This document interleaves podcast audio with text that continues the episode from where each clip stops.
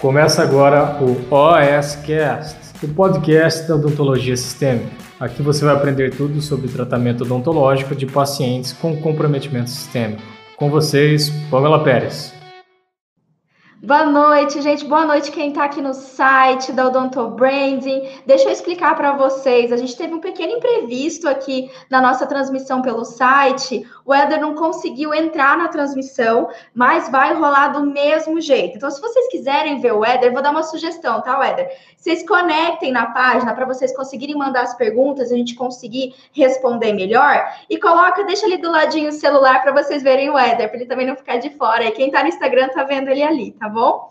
Enfim, bom, boa noite. Eu queria muito agradecer, tá, Éder, o convite que você me fez para vir falar aqui do assunto que eu gosto tanto, que é paciente com alteração sistêmica. Então, é, essa semana, inclusive, eu falei nas minhas redes sociais o quanto que eu estava honrada com o convite de fazer parte da Donto Branding. Todo mundo me mandou um feedback maravilhoso, me deseja, me deseja muito parabéns, porque sabe que é um time 10, é um time compromissado e que está fazendo diferença na, na odontologia do nosso país.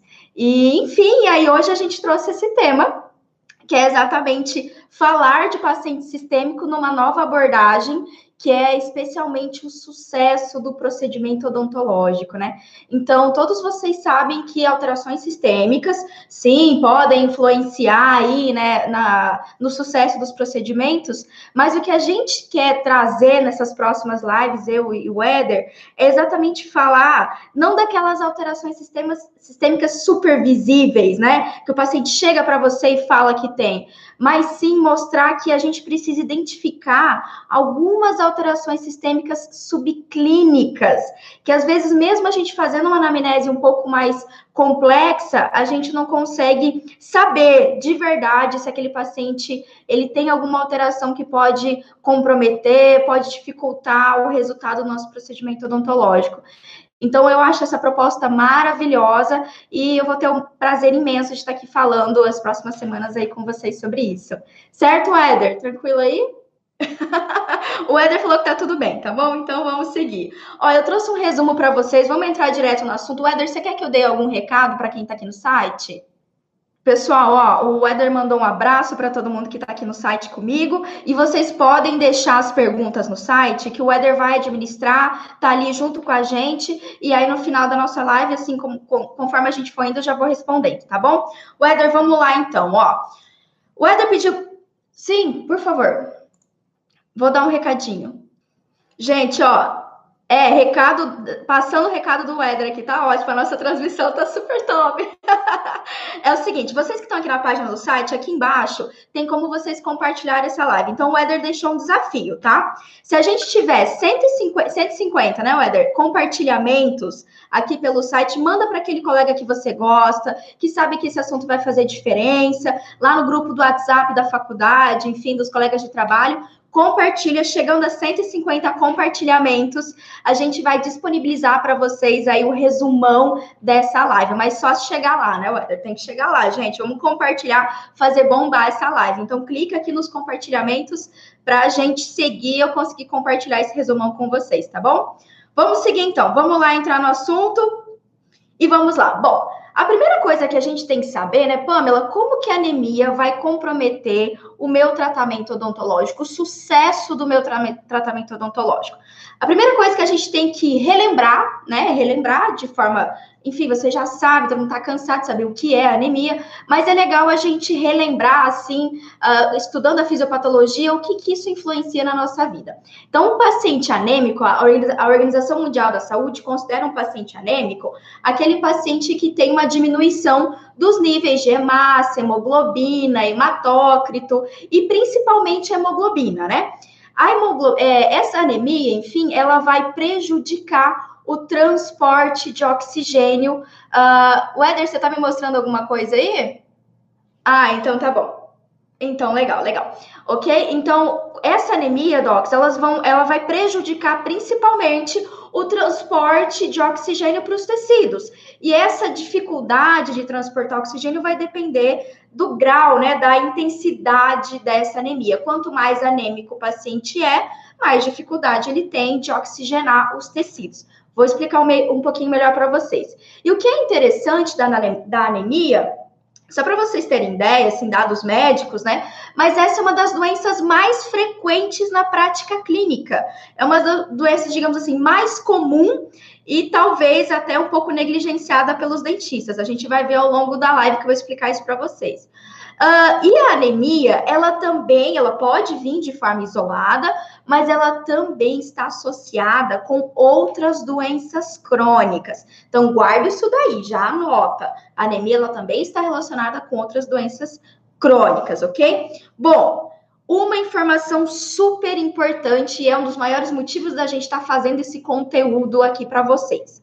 A anemia, ela é uma patologia subclínica assintomática. Pamela, o que, que isso quer dizer? Quer dizer que essa é uma patologia que não apresenta sinais clínicos evidentes, sinais e sintomas evidentes. O que, que isso quer dizer? Vamos seguir, vamos colocar isso na nossa rotina odontológica?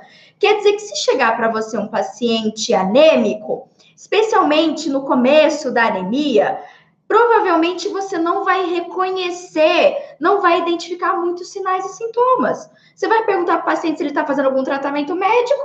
Provavelmente não vai ser, não, não estará tratando se ele ainda não sabe. Se ele está se sentindo bem, se ele teve algum problema, ele vai dizer que não, que está tudo bem, que ele está se sentindo bem. Por quê? Porque a anemia não vai ter. Os sinais iniciais dela são muito discretos. Né? Se o paciente te relatar, olha isso, Éder, olha só isso. Se o, o que o paciente pode te relatar assim no começo da anemia, já vou dar a dica aí. Ah, doutora, eu tenho um pouco de, tô com um pouco de fraqueza, tô com um pouco de sonolência, dor, dor no corpo. Aí eu pergunto para vocês: fraqueza muscular, dor no corpo, preguiça, sonolência, ah, dificuldade para trabalhar. Isso são sintomas que são assim super característicos de alguma patologia? Na verdade, de várias patologias, até gripe pode dar esses, esses sinais e sintomas. Então, mesmo que o paciente te fale o que ele está sentindo ali, pode ser que você nem imagine, nem passe, mesmo pela cabeça do paciente, que aquilo pode ser uma anemia, pode ser qualquer outra alteração. Então, por isso que ela é tão subclínica, por isso que ela não é fácil de ser identificada, certo? Tudo bem até então? Quem tá aqui comigo, manda um joinha aqui, manda coraçõezinhos no Instagram e vai deixando aqui embaixo na página o seu comentário o que, que você tá achando. Eu gosto de falar assim: ou você pode deixar uma dúvida, alguma coisa que você não entendeu direito, ou também deixa o que você aprendeu de novo. Isso é super legal. Eu tenho esse hábito. Quando eu converso com alguém e eu aprendo uma coisa nova, eu sempre falo, poxa, obrigada. Eu não sabia disso, aprendi uma coisa nova. Então deixa aqui também a coisa nova que você aprendeu, tá legal? Ok? Então, essa é a primeira atenção. A, a, faz o hashtag marca texto aí. Primeira coisa que a gente tem que ter atenção é que essa é uma patologia subclínica, assintomática. Você vai conversar na anamnese com o seu paciente e muito provavelmente você não vai identificar isso, tá certo? Pamela, o que causa anemia em geral, ok? Bom, dois principais motivos, tá? Duas principais causas que assim mais comuns de um paciente com anemia. A primeira delas, Doc, é a carência nutricional. Essa talvez você até já tenha ouvido falar. Então, é aquele paciente, por exemplo, que tem uma carência de ferro, uma carência de ácido fólico, uma carência de vitamina B, carências alimentares, nutricionais, ok? A gente sabe que atualmente na nossa vida corrida, né, a vida apressada do trabalho, nem sempre a gente tem aquela dieta adequada com o que a gente chama de alimento de verdade, né? Às vezes a gente come um alimento ali ultraprocessado, ou mesmo processado, embutidos, alguma coisa meio pronta, só que isso não tem os nutrientes, os macros e micronutrientes necessários exatamente para nutrir as nossas células, nutrir o nosso corpo. E isso vai desencadear alterações sistêmicas, entre elas a anemia, né? Principalmente aí, se você não come aquele bom e velho arroz com feijão, beterraba, né? Enfim, legumes, verduras, enfim, você pode ter uma nutrição, desnutrição, tanto do ferro como ácido fólico. Ácido fólico, por exemplo, está presente ácido fólico e vitamina B12. Está presente em folhagens verdes escuras, né? Então, pensa ali naquela couve maravilhosa. Não é todo mundo que diariamente tem essa dieta. Então, sim, pode. A carência nutricional é um dos principais motivos. E o que, que isso faz? uma deficiência de ferro, que leva ao que a gente chama de anemia ferropriva, ela vai levar a uma diminuição na produção e má formação de novas células sanguíneas. Então, se o paciente não tem ali ferro suficiente na sua dieta, quando for, a medula óssea for produzir novas células vermelhas, novas hemácias, né? Aí sim ele vai ter uma dificuldade, porque a gente não tem ali o substrato principal, digamos assim. Outro motivo tão comum quanto a anemia alimentar, né, essa carência nutricional, a gente tem doenças crônicas, certo? Então, por exemplo, o paciente com alteração renal, alteração hepática, tireoidiana, né, alterações da tireoide, uma patologia infecciosa ou mesmo oncológica, né, o paciente com câncer. São pacientes que podem ter aí, nesse caso, uma destruição exacerbada das células vermelhas circulantes no sangue. Então, não que não tenha essa destruição. A cada 30 dias, mais ou menos, todas as células, todas as, to, todas as nossas hemácias são renovadas. Mas quando a gente pensa numa anemia por doença crônica, essa destruição, né, essa hemólise, ela é mais frequente, ok? Em decorrência da patologia, tá certo, Doc? Então, isso são as duas principais causas. Pamela, dá já para eu na anamnese ali, vamos voltar para a parte clínica, na anamnese identificar isso? Sim, dá, na sua anamnese você pode, só de você perguntar os hábitos alimentares, a rotina do seu paciente, pode te dar alguns indícios, inclusive. Então, digamos assim, ah, seu João, como que o senhor trabalha com quê? Como que é a sua rotina, né? E aí, se você vê que aquele paciente que trabalha muito, que às vezes não almoça em casa, ou almoça em qualquer local, ou mal come, e ó, vou deixar um adendo aqui, fiquem muita atenção. Isso daqui, Éder, eu aprendi, inclusive, na época da residência com as minhas colegas nutricionistas. Tem muito paciente obeso que está desnutrido. Estranho esse termo, né? tem muito paciente obeso que está desnutrido. Que, que como assim, Pamela? Porque o paciente ele tem o que? Ele tem uma grande reserva de gordura, mas não quer dizer que ele tem reserva de nutrientes, macro micro, vitaminas, sais minerais e tudo mais, certo? Então, essa já fica atento, não necessariamente porque o paciente é gordinho, quer dizer que ele tá bem nutricionalmente, às vezes ele tá desnutrido, tudo bem? Ok? Bom, segunda atenção que eu dou aqui para vocês, segundo, abre parênteses, tá? Ó, Muitas vezes, como a anemia ela pode estar presente em alterações sistêmicas, muitas vezes, Doc, a anemia é o primeiro sinal de uma alteração sistêmica importante. Olha a importância disso, tá? A gente está falando aqui anemia, mas eu já vou dar essa puxadinha, né? A gente sabe que um paciente, por exemplo, com uma alteração renal, uma insuficiência renal, uma insuficiência hepática, eu tenho uma alteração no meu manejo. Não posso atendê-lo tranquilamente, mas eu preciso ter alguns cuidados. E às vezes ali a gente identificando essa anemia, ela pode sim ser o primeiro sinal dessas outras alterações sistêmicas, ok? Então, assim, quando a gente tem esses quadros, a gente tem que ter cuidado ainda redobrado, especialmente com o nosso manejo, especialmente com o nosso planejamento odontológico desse paciente. Tudo bem? Anotaram aí? Todo mundo aqui comigo na live? Tranquilo. Então vamos seguir, tá? Esse é o segundo aspas que eu hago para vocês. A anemia, ela pode ser primeiro, primeiro ou único sinal de uma alteração sistêmica importante. Por isso que a gente tem que estar tá rastreando isso. Bom, Pamela, ok, você já me falou que anemia por deficiência de ferro é a mais comum, essa eu já conheço. Tem algum outros tipos de anemia?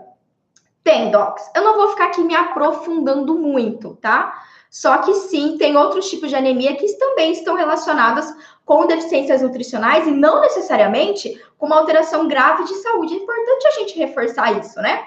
Porque, assim, como eu falo muito de pacientes com alteração sistêmica, que é com que eu trabalho, não quer dizer que ah, só tem uma alteração sistêmica aquele paciente que chega para você assim, pálido, já com aspecto é, de convalescência. Não, né? Não é necessariamente isso. Às vezes, aquele seu paciente jovem, que tá tudo bem, tá tudo tranquilo, pode estar tá, assim com uma alteração sistêmica. Só para vocês terem ideia, a anemia ela é bastante prevalente em mulheres, especialmente mulheres que têm uh, uma, uma menstruação exacerbada, né? uma perda sanguínea é, eu até esqueci, é menorreia, menorreia, se eu não me engano, que é a menstruação exacerbada, com muito sangramento. Então, isso é comum, às vezes, uma mulher grávida. Também pode ser comum, sabe aonde? Em gestantes. Né? Gestante tem um outro ser ali que necessita de muitos nutrientes. Então, às vezes, as reservas nutricionais dessa gestante estão sendo usadas por causa da gestação, ela precisa de mais aporte nutricional e nem sempre isso é reposto.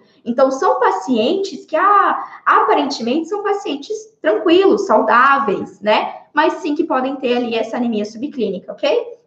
Outros tipos de anemia, né? Esse paciente, por exemplo, que tem uma dificuldade de absorção da vitamina B12 ou do ácido fólico, é um paciente que pode desenvolver o que a gente chama de anemia perniciosa. A anemia perniciosa, Doc, ela é muito, muito comum, não, mas ela comete mais pacientes alcoólatras, por exemplo. Eu duvido que você não tenha um paciente aí que faz uso crônico de álcool, né? Aquele paciente que bebe, ou ele bebe diariamente, ou ele bebe muito no final de semana. E tem muito paciente jovem, garotão aí de 30 anos, que, ó, bebe todas final de semana e sim pode estar num quadro de anemia. A gente nunca sabe, certo? Então, paciente alcoólatra, paciente com doença celíaca, tem inúmeros pacientes com doença celíaca, e nesses pacientes a chance de ter anemia perniciosa é maior, ok? Pacientes com doença de Crohn também, que é uma doença inflamatória intestinal. Então, tudo isso, algo que leva, que dificulta a absorção dos nutrientes no intestino, pode levar o paciente a ter um quadro de anemia perniciosa, que é tão grave quanto a anemia ferropriva, ok? Outros tipos também, né? Anemia hemolítica, que a gente tem um paciente, é um quadro autoimune, que o paciente tem uma destruição exacerbada das hemácias, uma hemólise exacerbada. Eu tenho aquelas mais que a gente mais vê né, na faculdade, que todo professor conta pra gente, né? Anemia falciforme, que também é o tipo de anemia que a gente tem uma mutação nas moléculas da hemoglobina, ok? Então, elas, quando elas se desligam lá do oxigênio, essas, essas, essas hemácias formam uma foice, elas ficam ficam é, anormais, assim, né? A anatomia dela fica anormal. Isso a, a, tanto faz bloqueio de vasos, trombose, dano tecidual, necrose pulpar, inclusive, como também vai, logicamente, atrapalhar o nosso atendimento odontológico aí, né? No caso da anemia falciforme, é mais comum em pacientes negros, afrodescendentes. Então, se você atende bastante paciente afrodescendente, investiga um pouquinho melhor se ele pode ter ou não anemia falciforme. A anemia falciforme é mais fácil, de, mais fácil assim. Desde criança, geralmente, o paciente já pode ter o diagnóstico, é um diagnóstico médico, né? Uma condição bem específica.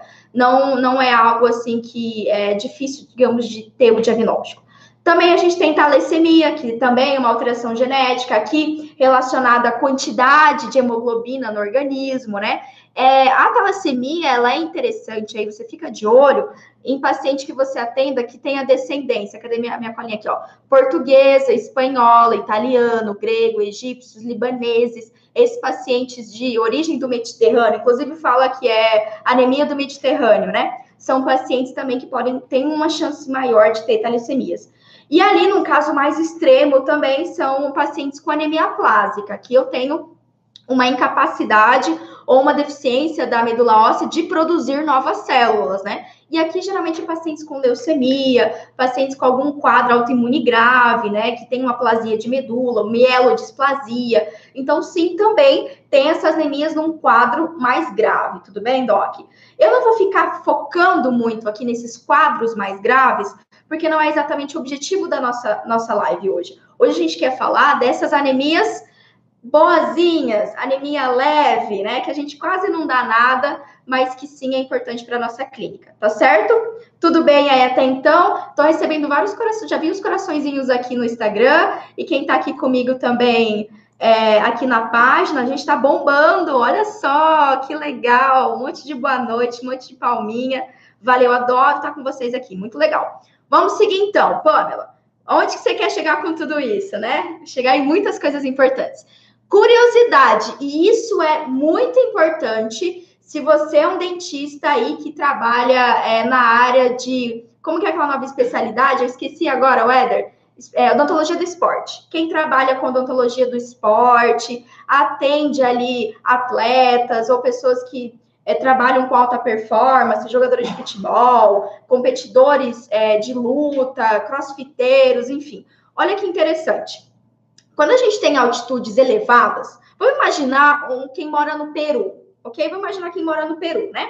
Vocês já notaram que quando tem um jogo de futebol lá no Peru, a nossa seleção brasileira ela vai para o Peru mais ou menos com uma semana, aí, no mínimo uns três dias de antecedência do jogo para se adaptar lá. Por quê? Peru, a nossa concentração de oxigênio, de oxigênio é menor. A gente tem um ar rarefeito, né? Então, ali o volume de oxigênio ali por metro cúbico, né, de, de espaço no ar é menor do que aqui no Brasil. Então, se o jogador ir direto para um jogo com o Peru, lá no Peru, Cristi, fala para mim aí uma cidade do Peru super alta. Ah, vamos para Bolívia, né? Boli... Bo... Não, Bolívia não, Peru, amor, você não lembra? Peru? Eu não sei também. Santa Cruz da Serra é na Bolívia? Santa Cruz da Serra. Santa Cruz da Serra é Bolívia também, né? É Enfim, vamos imaginar aí, uma... a pessoa é ótima na geografia. Eu só sou boa de pacientes alterações sistêmicas, ó, que geografia já começa a complicar. Então, vai lá jogar bola lá com a, a seleção peruana. O que, que acontece? Quando os jogadores chegam lá para o futebol, enfim, assim, despreparados, eles têm um rendimento muito menor, porque a quantidade de oxigênio que eles absorvem vai ser menor. Já os peruanos são muito, eles nem notam essa alteração de oxigênio. Por quê, Pamela? Porque quando a gente tem uma menor pressão atmosférica, uma menor disponibilidade de oxigênio no ambiente, existe uma adaptação fisiológica maravilhosa do corpo, que é o aumento das hemácias. A gente chama de eritrocitose, tá? Então, aumento da hemácia. Por que que tem esse aumento, Doc? Como o organismo ele está num ambiente que esse, esse ar é mais rarefeito, há uma deficiência, uma diminuição do oxigênio, a medula óssea pensa o quê? Opa, peraí, deixa eu produzir mais hemácia. Eu preciso de mais hemácia porque eu preciso carregar mais oxigênio para o tecido. Tudo bem? O que isso quer dizer? Se você, por um acaso, atende, às vezes, um atleta, um jogador de futebol, alguém que, assim, que tem alta performance, Cristi, conecta aqui para mim, para a bateria, por favor. Você tem esse cuidado e, e, esse treino e esse tipo de esportista, ele utiliza umas máscaras. Vocês já viram aqui no Instagram, enfim, às vezes o, o treiner, o, o, o, atleta, enfim, coloca uma máscara. O que, que aquela máscara faz? Ela diminui essa quantidade de oxigênio do ar para esse, esse atleta. E aí, consequentemente, aí ele vai aumentar o número de hemácias. Ou seja, quando ele for lutar, quando ele for competir, ele vai ter muito mais resistência, né? Especialmente resistência aeróbica para tá, fazer essa atividade. Olha que incrível isso, ok? A gente achando aí que que anemia, que visopatologia, enfim, é uma coisa boba, a gente pode ter paciente assim. Então, já fica essa dica, anota aí. Às vezes, se você pegar um exame de sangue e você vê ali um aumento discreto, não é imenso, um aumento discreto de hemácia, numa eritrocitose, pode ser que esse paciente ou mora numa região, né, que é rarefeito, enfim, foi, ele desceu até essa região para ser atendido por você, ou ele pode ser um atleta, pode ser um jogador, pode ser um esportista aí de alto rendimento. Top, né? Adendo aí para vocês, título de curiosidade. Bom, Pamela, ok, muito bem. Que problemas a anemia traz? Né? Qual que é o problema do meu paciente ser aí um paciente anêmico, né? Eu peguei para vocês literatura, lógico, tudo que a gente traz aqui nas redes sociais é muito bem embasado, a gente estuda para falar para vocês. E eu trouxe um artigo, esse é um artigo brasileiro super legal de 2012, do Afonseca, tá? E o que, que ele fala? Ele explica da correlação das alterações sistêmicas com reparo tecidual. Olha só. Estamos chegando. A coisa está começando a esquentar. Compartilha aqui, ó. A gente tem que chegar a 150 compartilhamentos. Aqui quem está no site e quem está no Instagram, para eu disponibilizar esse resumo para vocês, tá legal? Então vamos lá, vamos seguir. Compartilha aí pra gente. Muito bem. O que, que esse artigo mostra? Ele explica a relação, né? Bonitinha da anemia, porque vamos lá, vamos, vamos colocar um raciocínio aqui. O paciente tem anemia. Consequentemente, ele tem ou uma quantidade diminuída de hemácias, ou a quantidade de hemoglobina dentro dessa hemácia é menor, menor do que o normal, certo? Uma vez que eu tenho ali pouca hemoglobina, o que, que a hemoglobina faz? Essa bonita que vive ali dentro, que é mais ou menos praticamente composição inteira de uma hemácia, 95% da hemácia, é ela que faz o quê? Agarra ali no oxigênio vindo do pulmão e leva para o tecido. Ela é responsável. Então, dentro da hemácia, vai lá a dona hemoglobina, se liga com o oxigênio e carrega ali o oxigênio para o tecido. Ou seja, se eu tenho uma diminuição da hemoglobina, um quadro de anemia, esse carregamento ele está diminuído, ele está comprometido. E consequentemente, a primeira primeira situação clínica que a gente tem é uma dificuldade no reparo tecidual. Primeira situação clínica, ok? Todos os nossos tecidos, para saúde de um tecido, a gente precisa de oxigênio. O que, que é um tecido necrosado? É um tecido que por algum motivo ficou sem aporte de oxigênio e necrosou, ok? Por um motivo bacteriano, por um motivo mecânico. Ah, o que, que é um paciente que sofreu um, um AVE? É um paciente que teve na região do cérebro uma diminuição, uma, um bloqueio da entrada de oxigênio, de sangue carregado de oxigênio.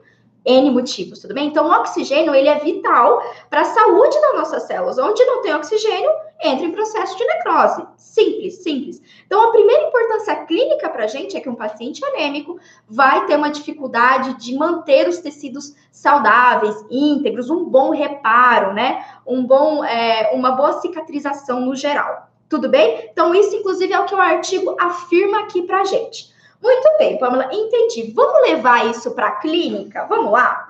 Como que a anemia, então, que esse é o motivo da gente maior estar tá aqui, como que a anemia interfere no meu procedimento odontológico? Pamela, por que, você já não falou isso logo de cara? Porque, Doc, a gente tem que entender a fisiopatologia, a gente tem que entender o que é anemia, tudo isso que a gente falou, ok? Se a gente não tiver a fisiopatologia na nossa cabeça, esse processo, é muito mais difícil da gente entender qual é a correlação clínica. E eu estou aqui exatamente para isso, para ajudar vocês a entender essa ligação.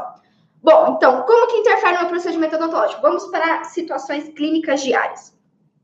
Primeira situação, tá? Anota aí, é a dificuldade no reparo do tecido mucoso ou ósseo, ok? Então, vamos dizer lá que você fez a sua exodontia. Vou dar um exemplo. Fez a exodontia, tudo bem, Aparentemente, esse paciente é saudável, esse paciente não tem nada, não te relatou nada. Você fez a exodontia e aí, uh, veja só, é aquela exodontia que leva um tempo maior para cicatrizar. O paciente sente desconforto, sente dor por mais tempo. Você olha aquela ferida cirúrgica, não é uma ferida cirúrgica bonita, sabe? Aquela geral, pode até acontecer de você olhar e ter sinais flogísticos ali. Você vê que ainda tem eritrema, er, perdão, eritema, ainda tem um pouco de edema. Então, isso é o primeiro ponto, ok? Você vai lá, faz a sua bichectomia maravilhosa, né? Quem não quer? Eu sou uma paciente bichectomizada, admito, tá bem, Docs? E você vai lá e a Pamela faz a bichectomia. Vou lá fazer a bichectomia e aí, ok, é um quadro do paciente anêmico vai demorar mais o processo de cicatrização. Isso é o básico, começando por aí, tá bom? Gengivoplastia, mesma coisa. Osso integração faz diferença, Pamela? Doc, osso também é irrigado com sangue, também é irrigado com oxigênio? Também, ok? Só para vocês terem ideia, mesmo um processo de ósseo necrose, ok? Lógico que está, tem um envolvimento bacteriano aí também, mas um processo de ósseo-necrose é onde eu tenho uma deficiência do aporte nutricional daquele osso. E o aporte nutricional também tem oxigenação do tecido, tá certo? Por isso que eu entro em processo de necrose. Olha a importância disso, tudo bem? Então a gente tem que ter isso. Pode ter uma dificuldade de ósseo integração de implante? Pode, se o tecido, se o tecido ósseo não está bem alimentado, digamos assim, bem nutrido de oxigênio, sim, pode ter uma dificuldade também. Dá para dizer que Pamela é totalmente contraindicado, tá? Não estou dizendo isso, mas que sim, a literatura mostra pra gente que isso vai atrapalhar. Todo, se você pegar agora todos os artigos que a gente tem na literatura, eu já li muitos artigos nessa vida, sobre pré-operatório, todos eles colocam deve, o paciente tem que ser feito o hemograma completo, tem que ser avaliado se o paciente tem anemia ou não. Ok? Todos falam isso. Outra situação que pode atrapalhar na nossa conduta clínica, tá? Quanto menor a oxigenação dos tecidos, maior o potencial crescimento de bactérias anaeróbias, bactérias que sobrevivem sem oxigênio. Agora eu jogo a pergunta aqui para você que está no Instagram comigo, me responde. Eu já vi que tem aluna minha aqui, o Éder, já vi que tem aluna minha aqui que já me deu oi. E quem está aqui no site, tá? então já mandou tchauzinho aqui, via Núbia, vi de relance a Núbia. Então, aí eu pergunto para vocês: bactéria anaeróbia, uma infecção por bactéria anaeróbia, é fácil ou é difícil de controlar? É muito mais complicado. Se você não sabia, é muito mais complicado. Toda infecção que é uma bactéria anaeróbia, tem bactérias anaeróbias, é muito mais complicado. Pamela, que tipo de infecção odontológica tem bactéria anaeróbia? Quase todas, né? Incluindo infecção odontica. Tá certo? Então, esse já é uma situação importante. A gente pode ter um quadro, uma infecção mais grave, mais difícil de controlar. Até mesmo uma. A Nubia mandou ah, os presentes. Ai, Nubia, um beijo para você. É, então, a gente tem também uma situação que eu posso ter uma, uma, dificuldade, mais difícil controlar, né? Mais difícil o reparo daquela, é o controle dessa infecção, tá certo? Então, essa é a segunda situação. Outra situação, Éder, essa daqui você vai gostar, tá? Essa daqui, inclusive, não é muito fácil você encontrar na literatura, mas já tem pesquisa mostrando, até porque isso é uma coisa nova pra gente. Mas a neoformação de colágeno, vou até ler aqui para falar direitinho, ó. A neoformação de colágeno é dependente de uma boa oxigenação dos tecidos. Se você não sabe, o colágeno é basicamente uma das principais proteínas que a gente tem no nosso organismo, né? Então, ela tá na nossa pele, tá nos nossos músculos, o colágeno também tá presente, tá, tá presente em ligamentos, enfim, tudo. E aí, quando a gente pensa ali lá na ROF, que o Éder adora, o Éder, o Éder, a professora Natália Fischer, super mestres aí da ROF. Então, quando você pensa em ROF, um paciente com uma anemia, com, é contraindicado? Não. Mas pode ser que você faça aquela ROF e você não tenha aquele super resultado. Por quê? Talvez a neoformação do colágeno não está ali tão processando de forma correta. Essa neoformação está ali prejudicada, entendeu? Não que ela não ocorra, ok, Doc? Não estou dizendo aqui que ela não ocorra. Mas você pode ter um resultado abaixo do esperado. E quando a gente pensa em harmonização, procedimento estético, a exigência é grande, não é mesmo? Tudo bem? Então, essa é a terceira situação.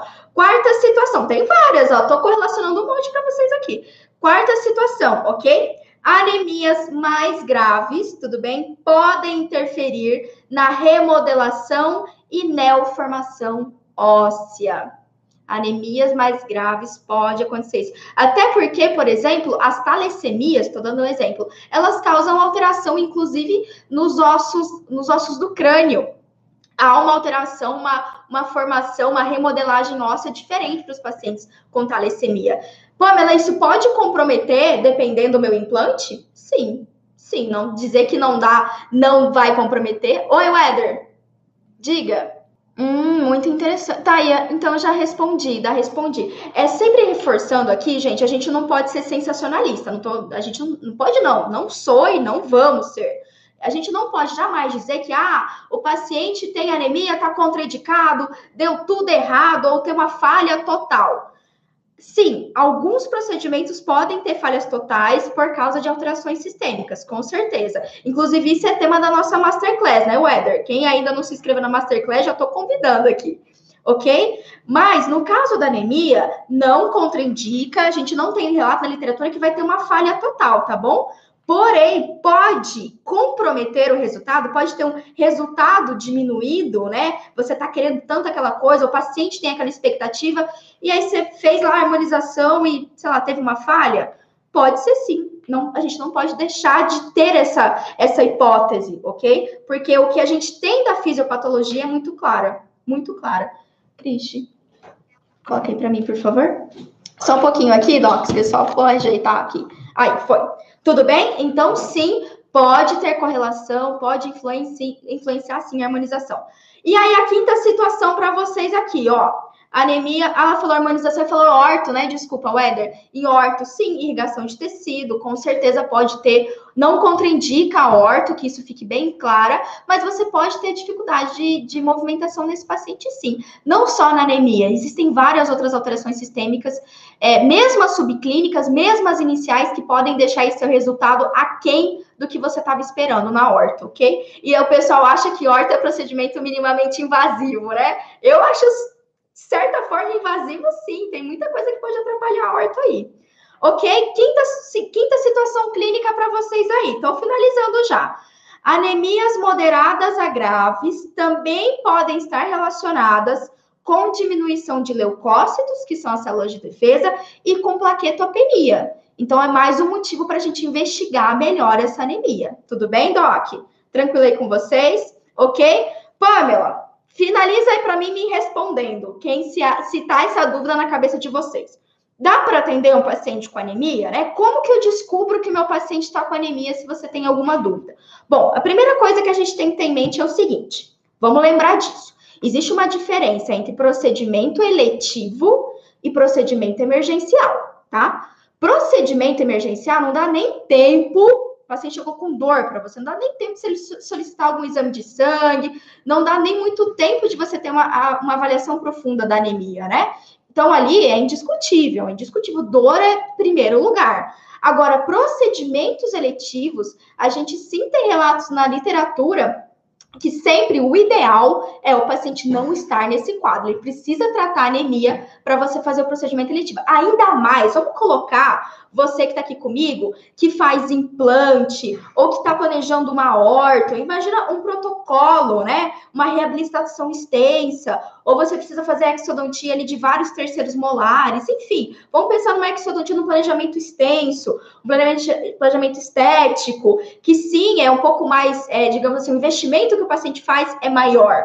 Então, se você está planejando um procedimento eletivo, Doc, e você quer ter sucesso absoluto, você não quer dar margem para o azar, sim, sem dúvida nenhuma, o paciente tem que estar no quadro estável, né? E a gente, mais do que isso, tem que saber identificar essa anemia subclínica, né? A gente, às vezes, pede lá o hemograma e olha aquilo, olha lá a hemácia, e não olha todos os outros parâmetros. Os outros parâmetros falam muitas coisas. Eu precisaria, assim, de mais pelo menos uma hora e meia para eu explicar cada parâmetro para vocês. Então, a gente não consegue aqui. Mas todos os outros parâmetros têm que ser avaliados, tá bom? Porque todos eles mostram sinais muito interessantes de, dessas anemias subclínicas, dessas anemias mais perigosas, aí, silenciosas, tá certo? Bom, outra situação também, como eu falei, o diagnóstico, já citei aqui, é feito através do hemograma, né? Então, a gente observa ali o nosso eritrograma. Dentro do hemograma tem eritrograma, leucograma, contagem total de plaqueta. Então, a gente analisa o eritrograma e os parâmetros juntos devem ser analisados para eu ter um diagnóstico assertivo, tá? Não só se o paciente tem anemia ou se essa anemia é mais leve, é moderada, é grave, é algo que você consiga tratar ou não, você tem que encaminhar para o médico. Beleza? Tranquilo? Ok? Uh, e aí, ó, existe alguma recomendação? Vou deixar algumas recomendações para vocês que vão fazer o planejamento odontológico de um paciente anêmico. Eu peguei um artigo aqui da Revista Americana de Anestesiologia Clínica. Vocês vão ver nas próximas lives, Doc, que eu não uso, eu uso artigo de dentista odontológico, mas eu uso muito artigo médico. Eu gosto muito, eu, eu tive essa vivência, essa troca com médicos na época da residência e desde de, até hoje, né, trabalhando, que eu não consigo largar. Então, muitas coisas eu me, me baseio a partir de artigos médicos. E esse aqui é um artigo sobre pré-cirúrgico de pacientes para cirurgias maiores, né? E é dessa revista de anestesiologia. Bom, o que, que ele recomenda aqui para gente? A primeira recomendação é que, assim, se o paciente chegar para você com um hemograma de três meses atrás, não adianta nada tá? Um hemograma pré-cirúrgico, especialmente, antes desses planejamentos maiores, tem que ter ali pelo menos, assim, no máximo, 20, 28 dias. Essa é a validade do exame de sangue quando a gente pensa em anemia, tá legal? Pode ser menos, para outras patologias é menos do que isso. Para outras patologias, dependendo, é uma semana, três dias, 48 horas, também tem disso. Tudo bem? Além disso, a recomendação aqui do artigo é que essa hemoglobina, essa anemia tem que estar numa faixa de normalidade, tudo bem? Procedimentos eletivos, esse que você está fazendo um planejamento extenso, é, é, interessante, né? Eu vejo isso muito, tá, Weather? Eu vejo colegas, às vezes, que, tipo, pedem tomo, pedem raio-x, fazem ali 500 mil moldagens digitais e tudo mais, e acabam esquecendo de olhar uma das, dos fatores mais importantes para o sucesso do seu procedimento odontológico, que é o paciente, que é o fator paciente, o fator alterações fisiológicas, alterações da idade, alterações patológicas mesmo do paciente, tá legal? Então, por isso que é importante a gente sempre analisar por um total esses pacientes, ok? E ali ele também recomenda, né, que se essa anemia foi identificada, tem que ser investigado melhor qual é a causa, se é só nutricional, se o paciente tem alguma outra alteração sistêmica grave, como insuficiência renal crônica, como doenças inflamatórias intestinais e tudo mais. Tá certo? É isso, Éder. Vamos para as perguntas. Que povo aí já. Meu monólogo aqui tá ótimo. Uau, tá lotado o nosso site aqui, Éder. Gente, que legal que vocês estão aqui comigo. Sério? Eu tô no cappuccino hoje, ó. Tô no cappuccino. Quem tá aqui no site, coloca aqui embaixo as perguntas, ou como eu falei, coloca alguma coisa que você aprendeu de novo que você não sabia. Isso vai ser um feedback super legal para mim, de verdade, tá legal? Deixa aqui embaixo. Dá. Ó, quem entrou agora, fechando 150 compartilhamentos, tudo isso que eu falei para vocês, as fontes dos artigos que eu utilizei, vai num resumão para vocês que eu preparei, tá? Mas vocês têm que ajudar a gente, porque a gente quer fazer bombar essa live. A gente tem que. Doc, isso é, uma, é um propósito meu, inclusive. Nossa, já tem uma semana que eu tô planejando essa live. É, eu estudei, pesquisei os artigos e tudo mais. Tem! Ó, e, eu e o Eder decidimos fazer o seguinte. Semana que vem, provavelmente na quinta-feira, né, o Eder, no mesmo horário, a gente vai ter uma nova live, assim, tudo sobre essa relação de exames de sangue, sucesso de procedimento odontológico. Então, a gente quer que o nosso tema, nosso próprio próximo tema, seja algo que realmente vocês têm dúvida e necessitem. Então, por favor, quem está aqui no site, qual que é o tema que vocês querem para a semana que vem? Vamos criar essa enquete aqui. Deixem aqui embaixo tudo sobre exames de sangue que vocês têm dúvida, ou algum procedimento odontológico que vocês querem saber, Pamela, e aí que tipo de exame que eu peço, que tipo de alteração que é importante eu avaliar. Se vocês que vocês quiserem, coloquem aqui o que for mais pedido, aí a gente vai planejar para a semana que vem, tá? É isso, Éder. Ó, o Adriano colocou aqui exames complementares de forma geral, diabéticos. Nossa, diabéticos, oh meu Deus, glicemia, tá aí uma coisa importante. A gente, olha, eu não nego, o Éder, eu não nego. Eu adoro falar sobre isso, eu não nego. Eu sou a louca da alteração sistêmica. eu sou a louca do exame de sangue, eu adoro. Muito bom. Vamos. Vamos. Ah, Éder, eu quero aproveitar aqui para falar, gente, é o seguinte, tudo, tudo que a gente traz aqui, eu e eu sei que o Éder também, a gente pesquisa, tem embasamento, então se por um acaso vocês fizerem alguma pergunta que eu não tenho certeza absoluta, vocês podem me mandar, pode mandar por direct lá no site da, da perdão, no Instagram da Odonto Brands, enfim, ou mesmo aqui embaixo, que aí eu pesquiso melhor para dar uma resposta concreta para vocês, tá? Então, ninguém sabe tudo, muito menos eu, e eu não gosto de falar alguma coisa que eu não tenho certeza absoluta, especialmente para confundir vocês. E acredito que eu vou ajudar, mas se tiver alguma coisa, tudo bem, eu pesquiso e trago depois. Perfeito, perfeito. Qual é o nome do colega mesmo? Deixa eu pegar aqui. Godoy. Ricardo Godoy. Ricardo, excelente pergunta. Não só um hemograma completo, mas existem outros parâmetros que a gente pode solicitar também, tá? Vou aproveitar, Éder, para convidar vocês para a Masterclass. A gente, eu e Éder, planejamos uma Masterclass, vai acontecer entre os dias 12 e 19 de agosto, agora já, já tem daqui duas semanas mais ou menos, né? Uh, e dentro dessa Masterclass, a gente quer destrinchar melhor esses assuntos, ok? E na ROF, é, Ricardo, não só o hemograma, né? O eritrograma, ele tá dentro do hemograma. Então, você pede o hemograma completo, ele já vai estar tá lá bonitão. Não só isso, mas existem vários outros fatores, hormônios, vitaminas, tudo isso pode influenciar sim no sucesso da sua ROF, tá? ROF é incrível, isso tá ganhando uma força imensa na odontologia. O Elder sabe falar disso melhor do que eu, porque ele sabe o sucesso que tá tendo os alunos que fazem ROF. E, e, sim, tem vários parâmetros além disso. Sugiro fortemente você estar tá com, com a gente na Masterclass, que a gente vai tentar esmiuçar isso um pouquinho mais. É verdade, Wilder. É verdade. É.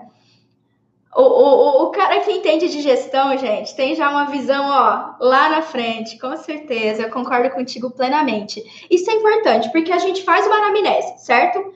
E aí, às vezes, a gente fica naquela na, na anamnese, a gente confia no que o paciente está dizendo para a gente. Eu quero, assim, para deixar claro, não é, Docs, que o paciente ele mente para a gente, tá? Mas, por exemplo, anemia.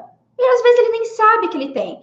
Grande maioria das alterações sistêmicas, crônicas especialmente, o paciente não sabe. Ó, vou dar um exemplo, tá, Weather? Vou dar um exemplo. Uh, por exemplo, insuficiência renal crônica, tá? Para o paciente começar a apresentar sinais e sintomas importantes, ele já tem que ter perdido mais de 50% da função renal. Isso é muita coisa. É muita coisa. Então, antes disso, ele já é um renal, ele já tem um comprometimento da filtração glomerular, só que não aparece.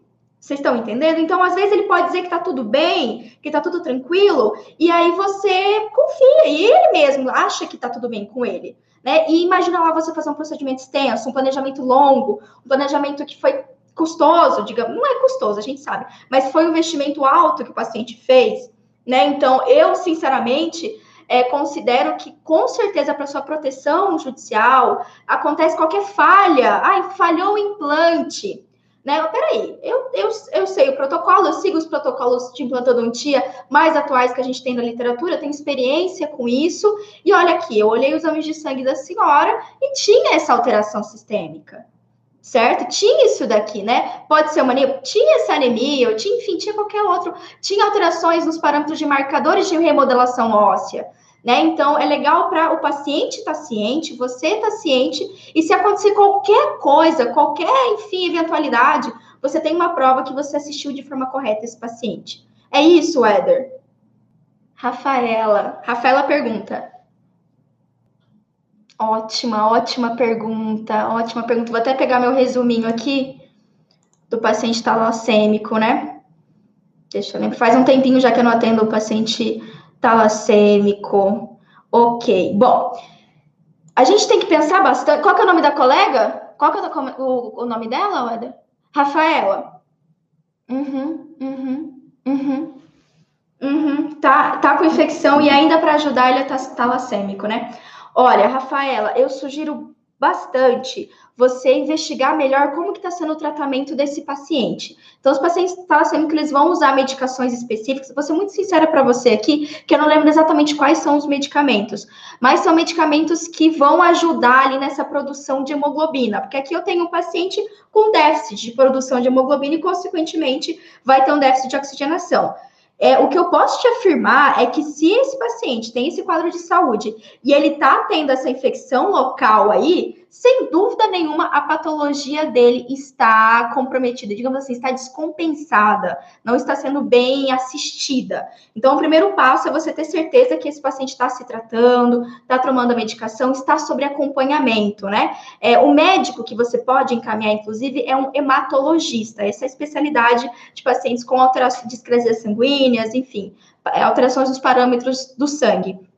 Então, sugiro você, com certeza, provavelmente, se você solicitar algum exame de sangue dele, especialmente o eritrograma, você vai ter alterações, com certeza. Só que aí, se ele está nesse quadro é, descompensado, sem dúvida nenhuma, vai ser muito mais exacerbado as alterações odontológicas nele. Então, uma infecção que era assim no paciente com uma talassemia, talassemia não assistida, não cuidada pelo médico, vai ser uma bega numa infecção. É o que você está vendo aí, né, na sua clínica. Você está tentando, às vezes, usando o antibiótico de forma correta, porque fala, pô, mas eu estou passando antibiótico, né?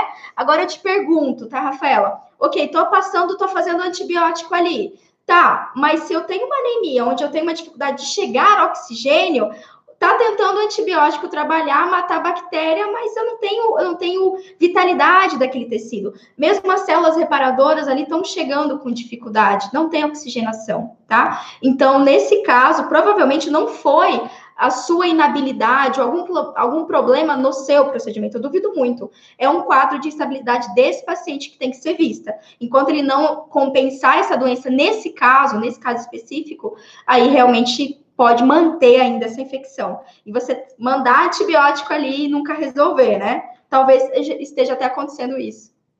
Sim. Uhum, uhum. Exatamente. Às vezes, Rafaela, às vezes. Ah, desculpa, Éder, manda ver. Aham. Uhum. Ozonoterapia, existe isso também. Gente, eu tô ouvindo o Éder aqui, tá?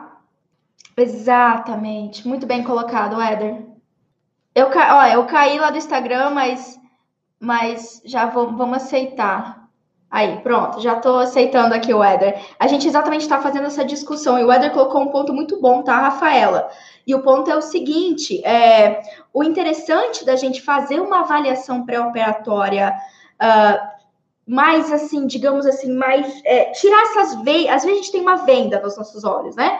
Quase, na grande maioria das vezes o dentista tem essa venda. Então, eu vou fazer o procedimento odontológico. Se eu não solicitar, às vezes, um exame, não tiver um cuidado é, um preparo melhor, eu não vou estar vendo o que está acontecendo. Então, possivelmente, se você já identificou que era um paciente com talassemia ou não, mas você foi fazer um procedimento cruento, invasivo, se tivesse sido realizado os exames de sangue antes, pode ser que você já teria notado isso, já teria notado essa descompensação do paciente talassêmico. Aí você fala, oh, peraí, né? Peraí, que aqui a coisa está um pouco mais complicada, está um pouquinho mais delicado, então você vai ter que cuidar disso, você vai ter que realmente resolver antes da gente seguir com o andamento do procedimento, tá? Mas enfim, também não sei, pode ter sido uma emergência, né? Também tem disso. Fica aí. Eder, voltei, tô aqui, né?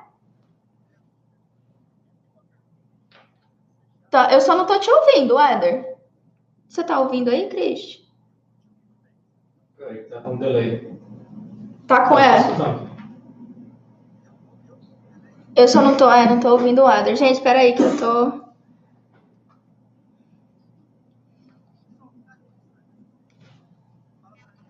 Espera aí. Deixa eu ver o que, que aconteceu aqui que eu não tô te ouvindo. Só um minuto, gente. Que é o meu. Deixa eu. Deixa eu. Não, peraí, Cris. É que esse daqui tá. Vou ligar e desligar aqui, tá, Eder? E aí a gente. Tá bom espera um pouquinho que tem um assunto bem legal aqui para eu perguntar para você. Opa! Ah, estamos aqui para isso. Gente, ó, é possível que no Instagram talvez daqui a pouco acabe aí, né, Weder? Mas eu continuo aqui, tá? Aí o Weder, sabe o que você faz? Você me liga e me manda. Ah, então beleza. Então vai, tô ouvindo agora. Foi, fechou. Ótimo, ótima pergunta. Tá. Primeiro ponto é que como eu falei, a gente tem que diferenciar um procedimento eletivo de uma urgência. Urgência é prioridade. O paciente está com dor, você precisa fazer aquela, é, aquela extração, não tem o que fazer, né? Você tem que extrair. Tá com possível diagnóstico de anemia? Poxa, emergência, Cara, não tem muito o que fazer, você tem que resolver. Ok, Pamela, eu vi que tá complicado. Bom, aí vai aquele pós-operatório maravilhoso que, inclusive, a literatura recomenda. O cuidado com o controle bacteriano. Então, se o paciente tem essa infecção, já você vai ter que utilizar uma antibiótica terapia, já para resolver essa infecção, provavelmente, o paciente está com dor, vai ser, um abscesso, algo do tipo. Então, você vai iniciar com a antibiótica terapia para resolver isso, e também todos aqueles cuidados. É, Éder, eu gosto muito de reforçar isso. A gente pensa tanto na amoxicilina, no azitromicina, ó, clorexidina 0,12%, uma coisa tão simples e tão negligenciada, clorexidina 0,12%. Você tem que passar os cuidados pós-operatórios para esse paciente. Além disso, deixar claro que pode ter, deixar para o paciente claro, olha, eu estou vendo que às vezes, às vezes você pode ver que o paciente está anêmico, né? Isso são sinais clínicos assim importantes. O paciente está anêmico. Quando chega na anemia, a, a hemoglobina dele com certeza está já bem baixa. Então, o senhor pode ter um problema de cicatrização. Então, eu vou fazer para o senhor estar tá com dor, mas fique ciente que a gente vai ter que acompanhar mais de perto isso, porque pode ter um retardo, um atraso na sua cicatrização. O paciente tem que estar consciente disso. Você está resolvendo, mas ele tem que saber que não vai ser aquela mil maravilhas por essa alteração sistêmica. Tirei a dúvida? Boa notícia do Éder. Quem está no site. Foi! 150 compartilhamentos no site. Gente, cara, vocês são 10. O Eder tá dando um recado lá no Instagram, tá, pessoal? A gente conseguiu todos os compartilhamentos. Tem uma pergunta do Guilherme. Ai, acabou aqui a live, nossa. Que dó. Deixa eu ver se eu consigo transmitir aqui e chamar o Eder pra gente continuar. Aqui, o Eder vai conseguir já. E aí a gente já volta. Voltamos! gente, deu uma hora. Vocês acreditam que tem uma hora que a gente está aqui falando? Eu não vejo a hora passar. Vamos lá. Pronto, já o Éder já aceitou aqui. Muito bem. Oi. Já tô entrando, Éder. na, na live no Instagram. Hoje, nossa, a gente tá uma loucura aqui, gente, mas o importante é passar o assunto para vocês. Ótimo, ó. Recado do Éder aqui. O Éder, você finalizou aqui no Instagram ah, o recado? Quer falar mais alguma coisa? Já convidei para Masterclass. Tá. É isso aí. Com certeza. Eu vou até finalizar aqui então no nosso site. Até mais. Gente, ó, recado do Elder então. É o seguinte, como a gente conseguiu atingir, vocês nos ajudaram a atingir 150 compartilhamentos aí a gente vai disponibilizar o resumão dessa live. Então, tudo que eu falei aqui, os artigos que eu citei, vai estar tá nesse resumão. Como que você faz para você pegar esse resumo, então, segundo o Eder aqui? Você tem que estar tá cadastrado na lista da Dr. Brand. Então, se você não conhece ainda, vai lá. Tem o um link no Instagram também, né, Eder? E aqui você está no site da Dr. Brand. Então, se você ainda não é cadastrado, você se cadastra. Tem até aqui embaixo, eu acho que é desse, deixa eu ver, desse ladinho aqui, tem o um link para você se cadastrar na Masterclass. Então, você se cadastra na Masterclass, já vai entrar na lista da Odonto Brand, dos conteúdos que a Odonto Brand coloca exclusivos por e-mail. E aí, quem tiver cadastrado na lista já vai receber. É isso, né, Weather? Amanhã de manhã o Eder já manda esse resumão para vocês, para vocês guardarem aí tudo que a gente falou, tá certo, Doc? Prazer imenso estar tá aqui. Semana que vem, provavelmente tem live, então deixe os assuntos que vocês querem relacionados ao exame de sangue, relacionados ao sucesso do seu procedimento, aqui embaixo nos comentários, ok? E se inscreva na Masterclass, tá? Na Masterclass a gente vai, vai acontecer do dia 12 ao 19, é gratuita, 100% gratuita, vai ser tudo online. E aí a gente preparou aí um conteúdo muito, muito especial, muito mais bem produzido para vocês. Não teremos falhas aqui de, de falhas do site, enfim. Então vai ter um conteúdo maravilhoso e vai fazer diferença para vocês, eu tenho certeza. Então a gente vai, vou te contar realmente vários segredos aí. Não, no, no, no YouTube eu tô aqui ainda. Quer que eu finalize aqui já? Estamos aqui ainda. Hoje. Hoje o YouTube teve atualizações eu também! Super! Super! que legal. Gente, obrigada. Então é isso. Melhor que Netflix é o Panflix. é o Dr. Brandflix. Enfim, enfim, enfim. Ó, então é isso. Participem. Ah, tu fala? Ah, garota, hein? Sem rugas. Ah, sem rugas. Muito bem. Então, ó, se inscrevam para a Masterclass, vai ser legal para você. A gente realmente a gente está preparando vários pontos que você provavelmente não viu na faculdade, não viu em nenhuma especialização sobre aí o sucesso dos seus procedimentos relacionados a essas pequenas alterações sistêmicas, alterações sistêmicas subclínicas, e a gente vai estrinchar melhor isso na Masterclass, tá certo? Obrigada, um beijo enorme quem estava aqui no, no site da Odonto Branding, o Eder tá mandando um tchau, um abraço imenso, enfim, semana que vem tem mais, tá certo? Deixa aqui os comentários, então, o que vocês querem para semana que vem. É isso? Tchau, pessoal, vou desligando aqui, então. Tchau, Eder. Encerrando.